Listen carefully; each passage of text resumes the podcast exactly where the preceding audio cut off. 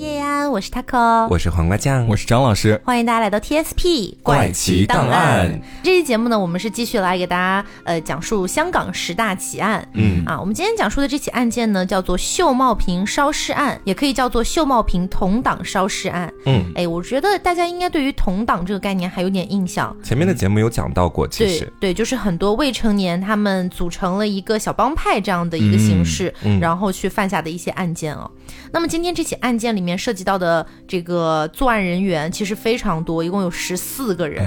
嗯，然后他的主要的犯罪人员也有十个，嗯，但是比较悲惨的事情是呢，这整件案件里面的直接受害者只有一个人，嗯，也就相当于是这一个孩子被其他的那些未成年的人给霸凌和殴打了，对，然后致死这样子。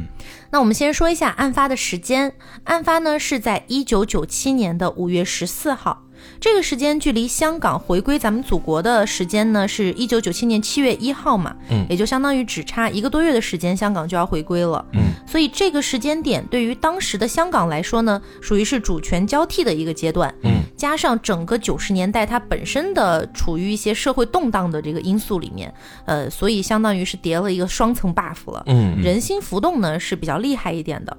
然后呢，案发地点是在香港观塘区秀茂坪村。这个秀茂坪呢，主要是以公共房屋组成的，也算是家喻户晓的公屋区之一。嗯，也就是说，那边的房价呀，呃，包括租金啊等等的，可能都会比较低廉一点。嗯。关于秀茂坪这个地名儿，还有一个我觉得有点像都市传说的说法，也跟大家分享一下啊。说秀茂坪本来一开始叫扫墓坪哦，怎么起了个这么阴气的名字？对，说是英国人当时来到香港的时候呢，就把秀茂坪这个地方翻译成了 So Mau Ping。哦，然后用粤语读起来呢，呃，可能我非常不标准哈，但反正就是说，在粤语读起来很像扫墓坪这三个字。嗯，后来呢，就是觉得这个名字略微有些不雅，才改成了秀茂坪。同时，也有人说，是因为秀茂坪这个地方非常临近以前的一个公墓，这个牧场叫做九龙七号坟场，嗯，是日军占领的时候专门去埋葬死者的地方。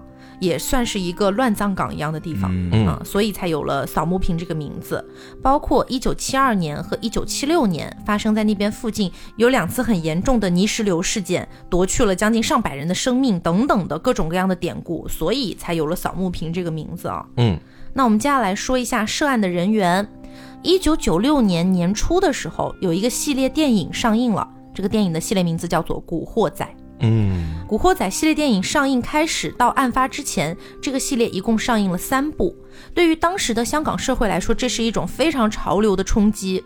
于是呢，我们今天这起案件的凶手这一帮人，他们就开始追寻这种古惑仔的潮流。嗯，他们把电影里的这种黑帮大哥当成了自己的偶像，然后他们在一定程度上开始去信奉，觉得暴力就是某一种正义，这样子的一种想法。那当时年仅十六岁的少年陆志伟，就是我们今天要讲述到的这一位死者了。嗯，他被十四个人组成的同党带到了秀茂坪村的一栋建筑物里面，第一五零八室，在这个室内以非常不人道的方式进行了殴打，并且对他持续施暴。在经过数个多小时的虐打之后，陆志伟当场死亡。嗯。那关于他为什么会遭到殴打，包括到最后被迫害，嗯，我们还得说到陆志伟这个人他的一个生平哈。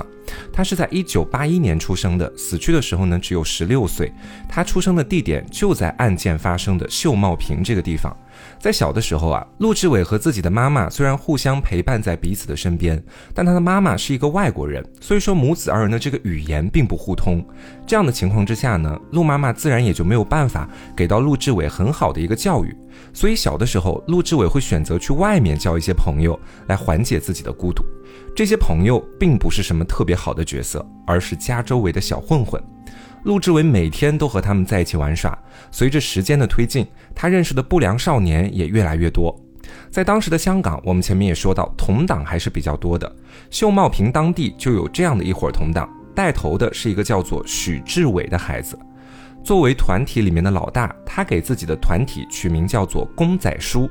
这个团队里面总共有十四个人，全部都是未成年的少男少女。嗯，陆志伟因为和小混混打交道比较多，在机缘巧合之下就认识了我们前面说到的许志伟，后来也被许志伟拉进了这个小团体里面。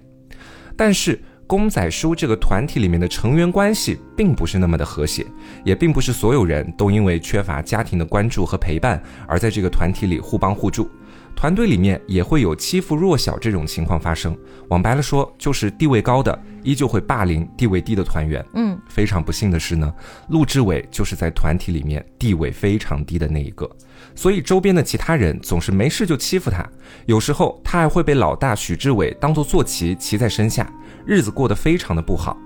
而且平时这伙人也不去上学，陆志伟就跟着他们一起学坏，经常抢老师人家孩子的书包啦，或者是殴打流浪汉啦之类的。嗯，这里咱们还得介绍到另外一个不在团体里面的人物，他叫陈木清，是许志伟的三叔。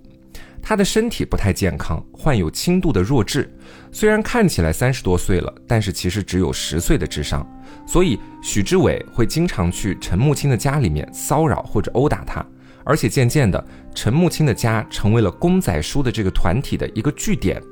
平常他们在这里聚会的时候，要不然就是殴打陈木青，要不然就是在他家里面打游戏、喝酒或者看漫画和 CD。陈木青面对这样的霸凌，也曾经试图反抗过。但有一次，许志伟在陈木青的家里面翻到了五百块钱，之后就把钱拿走了。陈木青知道这件事情之后，就去找许志伟要钱，没想到反而被他打了一顿。所以渐渐的，陈木青也不敢反抗，不敢寻求外界的帮助了。他只是默默的选择承受了这些。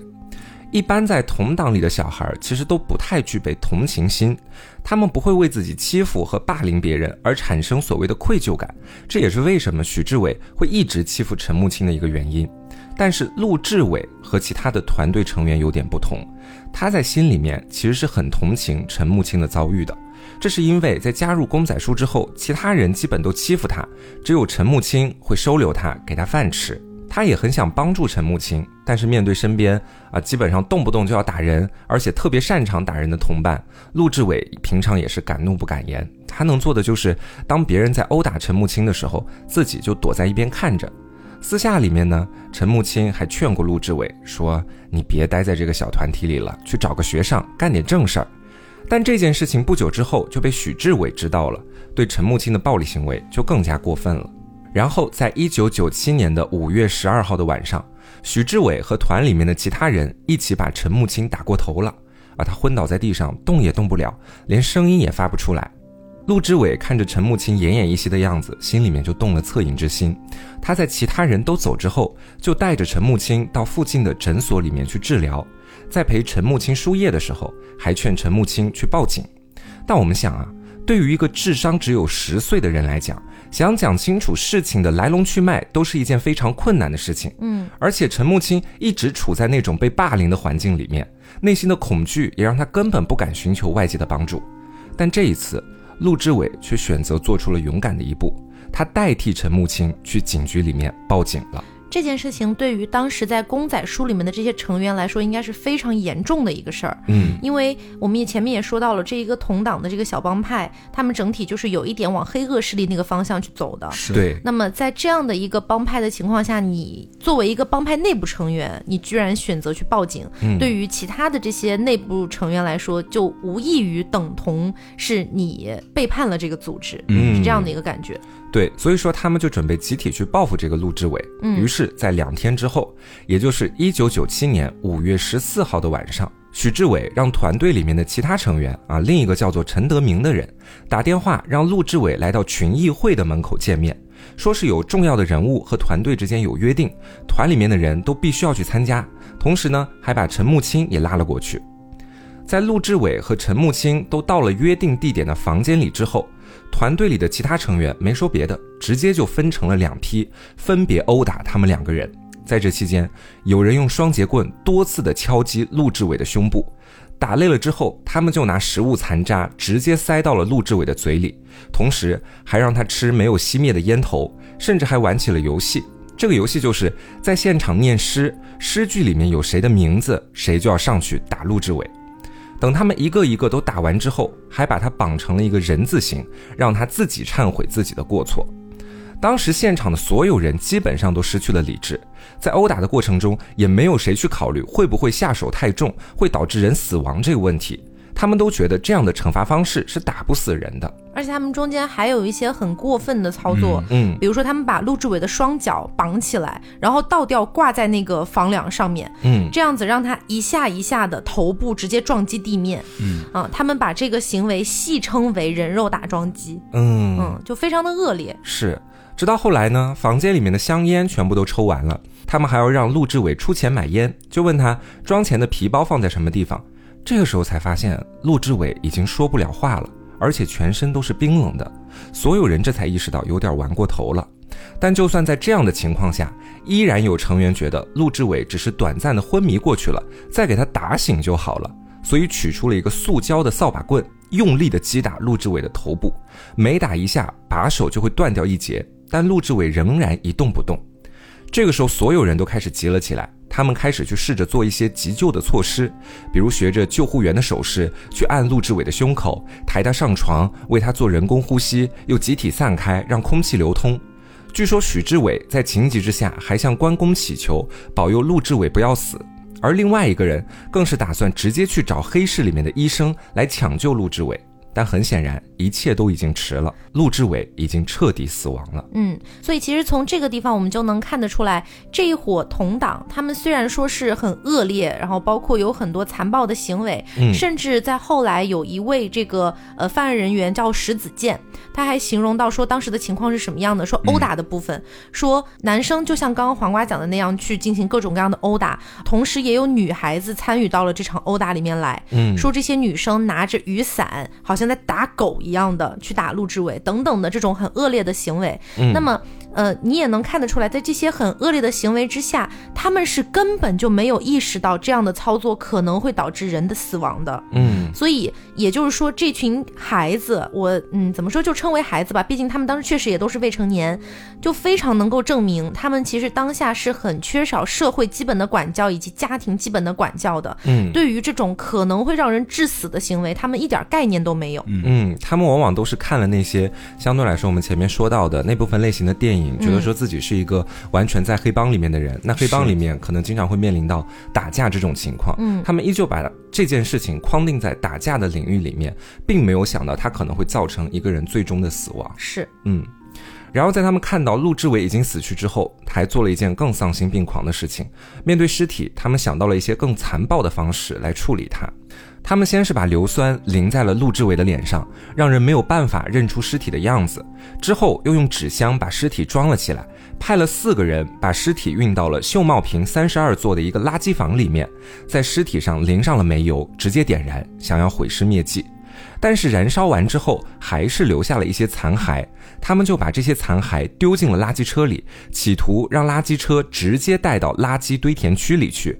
觉得这样做就能够让陆志伟彻底的消失在这个世界上，就是毁尸灭迹。对，但在这起案件里面，还有一个非常重要的受害者，也是让警方彻底知道这起案件的一个关键人物，就是陈木青。嗯，在虐打陆之伟的时候，陈木青其实一直躲在屋子的角落里面瑟瑟发抖。许志伟一伙人离开之前，还威胁陈木青说：“你不要多管闲事，否则我们不会放过你全家的。”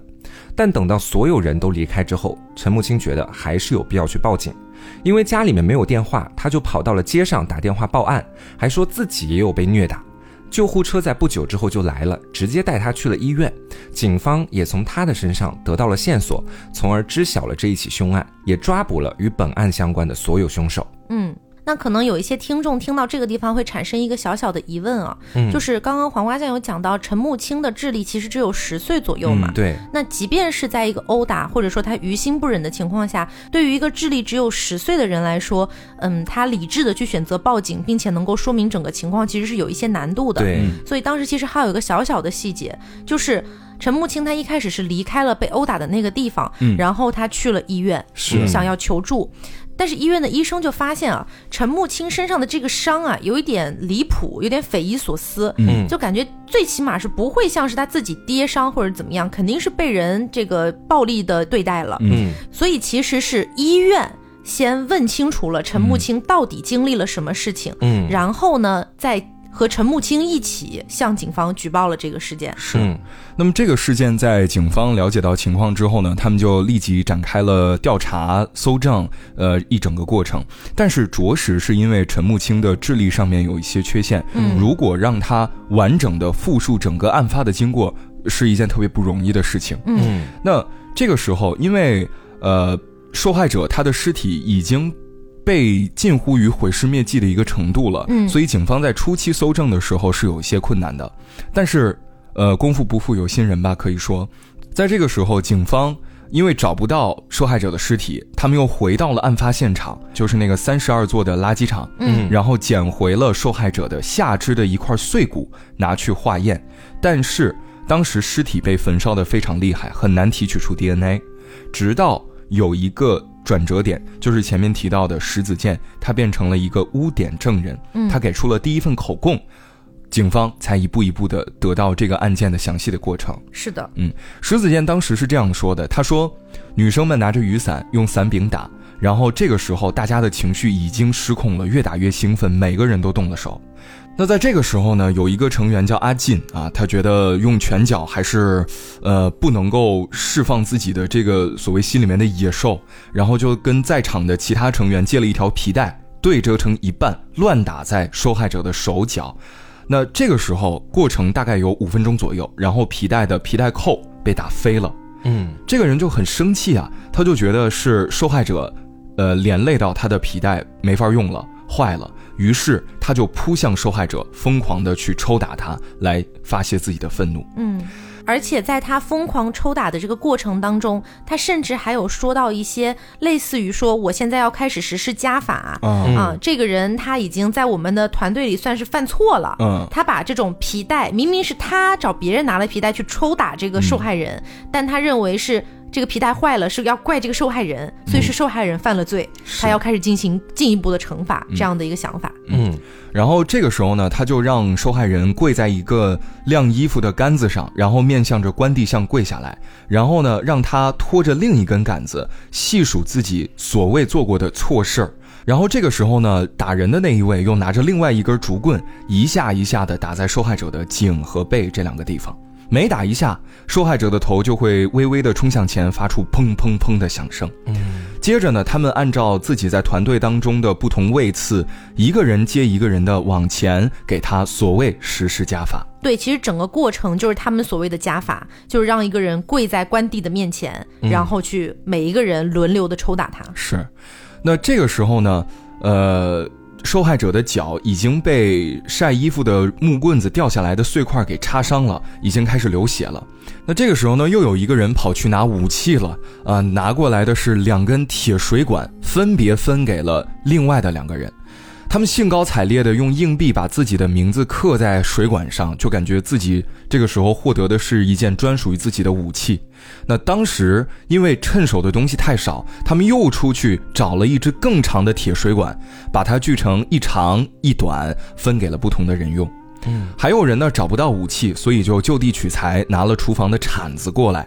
所有人准准备就绪，然后这个时候有一个叫阿进的人发号施令了，他说。轮到我们来实施加法了。下面我要开始念诗，提到谁的名字，谁就要打他。就像前面黄瓜说的那样，他们开始玩这种变态的游戏了。嗯，那他们这个背诗的环节呢，足足持续了有十多分钟。那受害者也就被打了有十多分钟。嗯，那还有一个人呢，就是我们前面提到的污点证人石子健。他在所谓实施加法之后，脱掉自己的上衣，摆出了一个很很炫耀的姿势，还让大家给他拍照留念。那看到这个时候，所谓家法施行的差不多了，人们觉得有点累了，开始中场休息，坐下来抽烟。这个时候，阿进就命令跪在地上的受害者张开嘴，吃掉还没有熄灭的烟头，因为当时受害者已经没有什么知觉了，只能张开嘴照办了。嗯，这个时候，受害者的手上、身上、后背，包括脚上都是伤口，鼻血呢也是不断的流出来。这个时候，有一个成员叫阿甘。他看到这样吓了一跳，立刻带着他进到厕所洗脸，想让他清醒过来。然后这个时候，他用自己生命最后的一丝力气，跟他们说：“求求你们，我顶不住了，求你们放过我。”这个时候，呃，带他洗脸的这个人呢，好像有一丝丝的心软，说算了，不要再打了。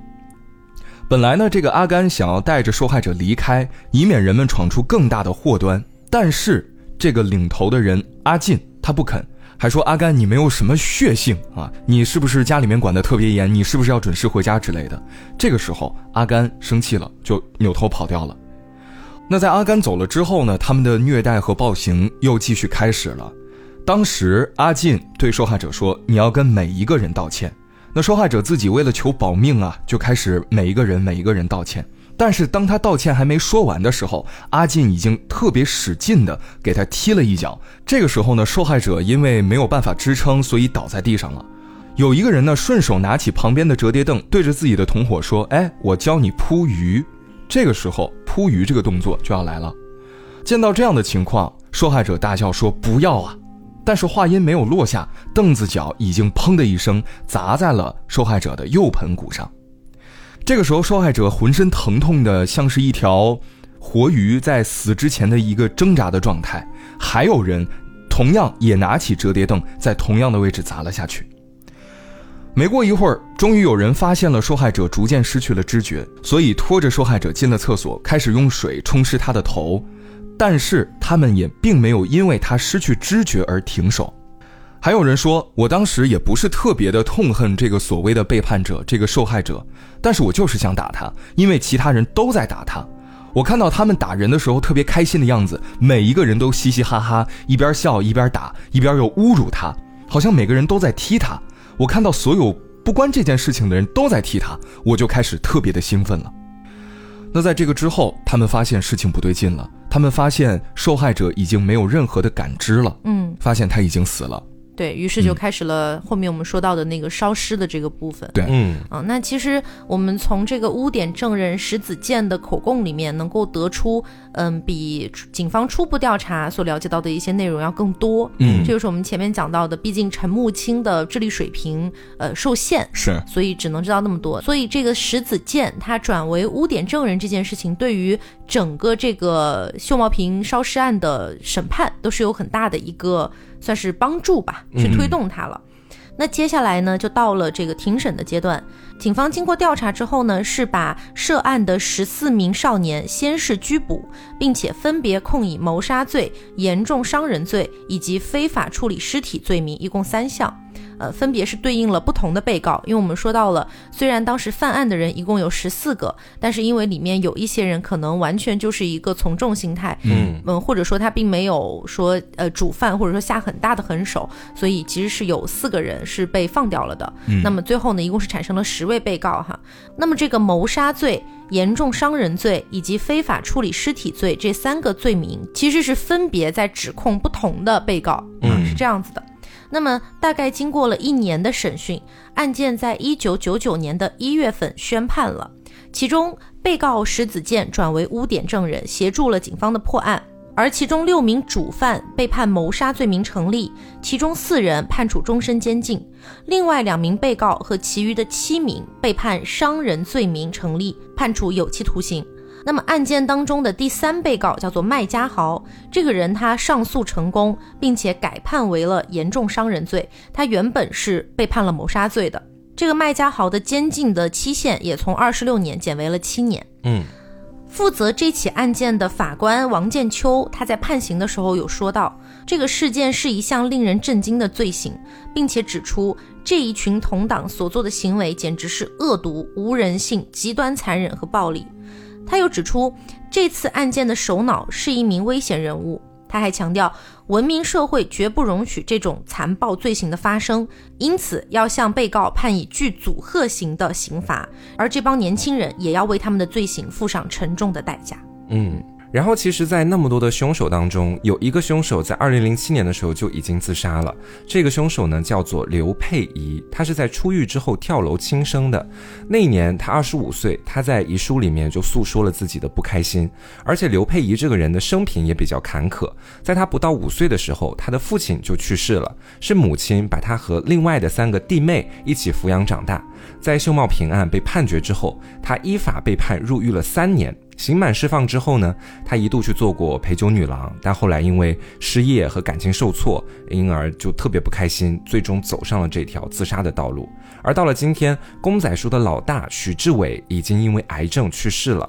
当年参与案件的大部分人也基本上都已经刑满出狱了。嗯嗯，所以其实这起案件，我觉得会比我们上一次讲到的那个同党案件，嗯，要再更加的恶劣一些。嗯。我最近其实有在一些短视频平台上面有看到，呃，某一类的纪录片，我不知道你们有没有刷到过。嗯嗯，讲述的可能是打引号的底层人民的一些苦难和他们的不得已。嗯，我记得当时纪录片里面讲到的一个女性是一个妓女，然后呢，她其实也不是自愿的走上这条道路的。我相信其实很少有人会自愿的，没有任何事情的逼迫的走上这样一条路啊。嗯，你就比如说那个女的，她当时是未成年的时候就已经被黑帮的人给强奸了，然后后来黑帮的人希望她去做妓女这样的行业，她也就去做了，没有办法。然后到后来呢，她也开始招收更多的一些女性。一起来，呃，做这样的一份事情。那在纪录片里面有一个让我印象很深刻的一个片段，就是这位女性她，呃，平时表现都是大大咧咧的，像那种大姐大的一个感觉。但是，一旦她喝了酒，她就会靠在自己的小姐妹的肩头去哭诉，她其实很不容易，她很难过。所以，呃，我觉得像比如说我们今天讲到的这起案件里面的那一位受害者陆志伟。他其实进入到所谓的这个同党，或者说这个帮派，我相信他也不是说自己就非常愿意、非常的兴奋的想要进去的，因为我们也能看得出来，在他加入了这个同党之后，呃，涉及到这个陈木青被殴打的事件的时候。陆志伟其实是很于心不忍的，嗯，并且他愿意为了陈木青去做出一个打引号的类似于背叛组织这样的行为，所以我们就能得出一个结论。我觉得至少在我这里的观点是这样的，我觉得陆志伟加入这个帮派。可能是介于他年纪比较小，可能对于这个帮派到底要做些什么事情，他也没有一个太清楚的认知和判断。而进去了之后，他实在也是没有想到会发生这样的事情，而最后还搭上了自己的性命。所以这个案件会让我觉得，可能在一些很恶劣或者说是很让人害怕的这种人际环境里面，有的时候也会绽放出一些人类的善良之光。嗯，就比如说当时我说的那个纪录片，嗯。这个大姐大，她后来去算了个命，嗯，算命的那个算命师傅呢，就跟她讲，哎，你这个名字不好，得改一个字儿，才能有到这个桃花运。嗯，因为那个大姐大从始至终还是想要找一个自己能够好好相爱的男人。嗯。那这个纪录片又开始继续讲，讲述的是这个算命先生的故事。这个算命先生其实一开始也不是什么真正统的算命先生，嗯，他一开始是一个乞丐，然后后来呢，偶然之间得到了一个机会，他就跟一个算命的人学习了几招，算是有点鸡毛蒜皮，他要懂个皮毛这样子。后来呢，这个算命先生就想要娶个老婆，他就呃在他们那一块地方了解到有一个残障人士，是一个女孩子。然后他就花了一百三十块钱，从那个残障人士的哥哥那里把他的这个老婆打引号的买了过来。嗯，就是其实我当时看到这个地方的时候，我还有一点隐隐的担忧，我担心说这个残障的女生会不会受到一些伤害或者什么的。嗯，但我没有想到的是。那个算命先生对他真的还挺好的，还挺把他真正的当做自己的老婆这样去对待的。嗯，那么在我看来，就是说我们生活的这个社会啊，可能说每个人面对的社会面都是不一样的。比如说，嗯，我们自己的周遭其实很少能遇到这样类型的事情，但是并不代表这样的事情并没有发生。那么在看到这样类型的东西的时候，其实我当时我怎么说呢？我会觉得。嗯，这个残障的女生，她被买卖的这个行为，其实是很值得被人唾弃的。就是被被买卖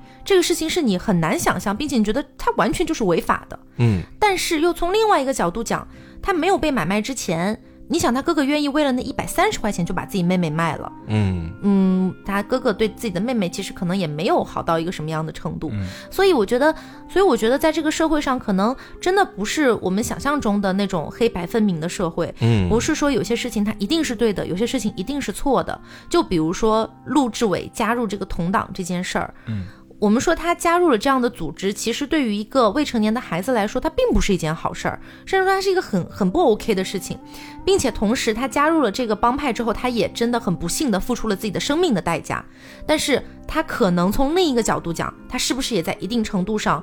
去帮助到了陈木青这个人，嗯，对，他是陈木青的一个救赎，算是。对我个人会觉得说，陆志伟在我心里面的形象哈，并不会因为他加入了这个所谓的帮派而让我去否定掉他是一个特别善良的人。嗯，我个人觉得他心里面是有一种那种人性的光辉的，因为你从一开始的时候就知道，陆志伟他的妈妈其实是一个外国人，嗯，然后平常在家里面和妈妈也没什么交际，去外面的话，可能刚刚他可有说到秀茂坪区那个地方房价也相对来说比较便宜，不是什么市中心。的地方，而且当时其实还是在一个九十年代的时候，嗯，他身边所接触到的那个整个阶层，或许就不是一个那种我们说能普通上学孩子所能面对到的那个阶层，嗯，他是要更下面一些的。所以说，对于当时的他来讲，如果想要去缓解自己的孤独，想要去交个朋友，那家周边的这些。小混混的群体或许并不是他的所谓的选择，而是他只能有的唯一的一条出路。他想要通过从这种角度去获取一些来自于朋友之间的关怀，而且我们后面也知道，他加入到这个帮派里面之后，基本上每天都在打压他，甚至里面的那个小头头还会把他当做坐骑一样来骑他。我觉得应该没有任何一个人。在有其他更好选择的情况之下，会想选择这样的生活。嗯，所以我觉得说，对于他来讲，其实人生挺惨的。但是他在这么惨的人生里面，还能够去付出很多属于自己的很光辉的部分，确实是一个很不错的小孩儿。对，而且呃，刚刚黄瓜有讲到，就是他为什么会加入这个帮派？我觉得多多少少也有一点羊群效应。嗯，就是你想，你的生活的周遭的绝大部分的同龄人，可能都做出了这样的选择，那你可能就在一定程度上会不自觉。的，或者说是。嗯，自己觉得是自然而然的，也就加入了。那包括在我们刚刚的叙述过程里面，其实有讲到陈木清以他十岁的那个智力，他都有劝陆志伟说：“你要不就离开这个帮会吧，嗯，什么什么的。”但是为什么陆志伟没有离开呢？嗯，我觉得首先第一个点是他可能真的离不开了。是，嗯，一个是他在这个组织当中越陷越深，嗯，可能已经被其他的所谓帮派的成员摸清楚了自己所。有所有的底细，嗯，呃，包括住在哪儿，然后家庭成员都是谁，对，呃，已经了解的非常之透彻。那么再有就是加上他当时的年龄和他家里面的情况，嗯，他逃又能逃到哪儿去？他离开又能去哪儿？其实这是一个比较大的问题。对。而且还有包括在整起案件的一开始，有跟大家讲到的是，这个帮派的成员很多都是看了《古惑仔》这一个系列的电影儿，可能才产生了这样的想法。呃，但是实际上，我呃，不管是哪一期节目涉及到任何的影视作品对人产生的影响，我都始终不认为影视作品是错的。嗯，这个点我觉得我始终是这样坚持的，因为嗯，我觉得错应该是错在没有做到好好的分级一些。嗯，可能比较偏成人、暴力一点的内容。属实是不太应该让年纪太小的小孩子去接触的，是，因为他们的心智还不够成熟，很多的思维三观都还没有好好的建立。那么他们看到了一些比较暴力、比较冲击的内容，他们很有可能就会去向往，会去学习。嗯，所以我觉得这个其实不是影视作品的问题，而是嗯这个管控制度的问题。是，对我觉得成年人有了自己比较稳定独立的三观之后，他是不会去做这种模仿的。你比如说，难道我们现在去看了一个犯罪类型的电影，然后我们就会去犯罪吗？嗯，我觉得可能性是极低极低的。嗯，除非是这个人他本身就有这种想法。然后再去受到了这种影视作品的刺激，他具有反社会倾向，对他可能才会去。嗯，对。所以这个也是我想要嗯在表达清楚的一个地方。我觉得电影是没有错的。嗯，而且我觉得跟家庭的教育也有一定的关系。对，就先前的时候我们就有给大家科普过，其实，在香港那边参加同党的大部分小孩儿，他们都有一个共同的特点，就是缺少来自于家庭的关爱和父母的管教。对你想想看，这故事里面出现的所有孩子能够出现在这个团体里面，无非就。就是很多人家庭里面或多或少的出现了一点点的问题，父母的缺位和比较少的管教，才导致了他们在闲暇的生活里面会选择以一个自称黑社会的方式来去和其他人相处，来去打压另外的一拨人。而且这个年纪的孩子其实应该还是在上学的，对，但是他们就选择提早的，也不能说离开学校，是他们没有那个机会去走进学校，直接的走入到了社会里面，也就受到了这个社会里面很多不良风气的影响。对，是因为前面 Taco 也提到，在那段时间也是属于当时社会动荡比较厉害的一段时期。嗯，那很有可能，呃，这些小朋友，作为小朋友哈，呃，受到了这个社会上的影响之后，可能心里面就是暗暗的开始生长出一种所谓恃强凌弱的一种想法和观念，嗯，然后再把他带到这个所谓同党里面去，就逐渐的。他们会觉得说啊，好像这样，我就是老大，我就是头目，我就是整个能力最强的人。可能他们在心里面也有一种最原始的欲望，就是我渴望被看见，我渴望被认可。嗯，那我要通过什么样的方式呢？就是通过这样暴力的方式。嗯嗯，而且其中有一个成员叫做黄金宝，他其实，在被抓之后还说了这样一句话，他说：“我没想过陆志伟会死，因为之前陈木清被我们这么多人打都没有死。”嗯，就是我觉得这句话听起来会有一些荒谬，因为好像在我们的一个基础的认知里面，就是觉得说，如果你暴力一旦过度，甚至在不过度的情况之下，都有可能会导致这个人的死亡。嗯，但是他对于死亡的一个理解就是，我先前怎么样暴力的去对待另一个人，我那么去打他了，那么我就可以这么去打这个人。同时，他也是不会死的，所以我才会觉得我怎么打他都无所谓。这样的一个思想维度，我个人觉得就是非常的不成熟，也侧面的证明他确实完全就是一个孩子的思想，在做一些非常暴力的事情。对。而且我觉得，就是呃，孩子对其他的孩子施加暴力的这样的行为和事件，其实到目前为止，虽然说肯定会随着国家的安定和稳定有逐渐的减少，嗯，但是它确实是很难完全根除掉的。比如说前几年的时候，我也有看到一些类似的新闻报道，嗯，类似于一个小女孩想要把另一个小女孩从天台上推下去，嗯，以及一个小男孩对另外一个素昧平生的小男孩施加的暴力等等的。这种行为，我觉得说到底，更多的其实，嗯，虽然说小孩儿在就读的学校，不管是幼儿园也好，还是小学也好，这个学校的教育肯定是很重要的一部分。嗯，但我觉得还有一个很重要的部分，就是家长的言传身教。嗯嗯，如果说。小孩所处的这个家庭环境，他就是经常会诞生暴力行为的啊！不管是父亲对母亲施加的暴力，还是母亲对父亲施加的暴力，亦或是父亲母亲对孩子施加的暴力等等的，我觉得等等这样的一系列的暴力行为，都有可能会转嫁到他的同龄的比他弱小的孩子身上。嗯，所以这也是一定程度的，就是校园霸凌之类的事情的诞生的原因。嗯嗯，我们经常会觉得说，哎，你你们都是同学呀，作为成。成年人的角度哈，可能没有经历过这个校园暴力的一些呃朋友们，可能会有这个想法，觉得说都是同学，有什么天大的不得了的事情，要把人家衣服扒光了拍视频，要对人家拳打脚踢，可能会有一些人想不通，会觉得为什么？但是实际上你再复盘一下他的背后逻辑，你就会明白，哦，那他一定是见证过这种暴力行为，嗯，他才会去学习去模仿。如果他天生到长大是并不知晓这种暴力行为，或者说他对这种暴力行为只知皮。毛，他根本也不敢去做，也从来没有接触过的话，我觉得是很难从零开始对一个人进行施暴的。嗯，那同时也有这个羊群效应，就是有可能是这个头头他先发起的这种暴力行为，其他人模仿，对其他人在进行模仿。所以我觉得，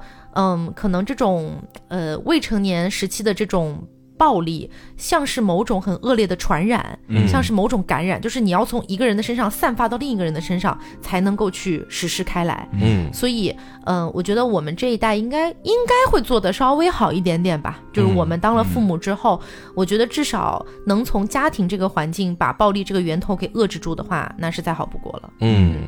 好的，那么今天呢，就是给大家分享了一下香港十大奇案中的秀茂坪烧尸案，其实是一个非常非常悲剧的一个事件，让人觉得惋惜。对，那么大家关于这个案件有什么想聊的、想说的，也可以在评论区里一起聊一聊。嗯，好，那么也希望大家能够喜欢今天这期节目。我是 taco，我是黄瓜酱，我是张老师。那么我们下周再见，拜拜。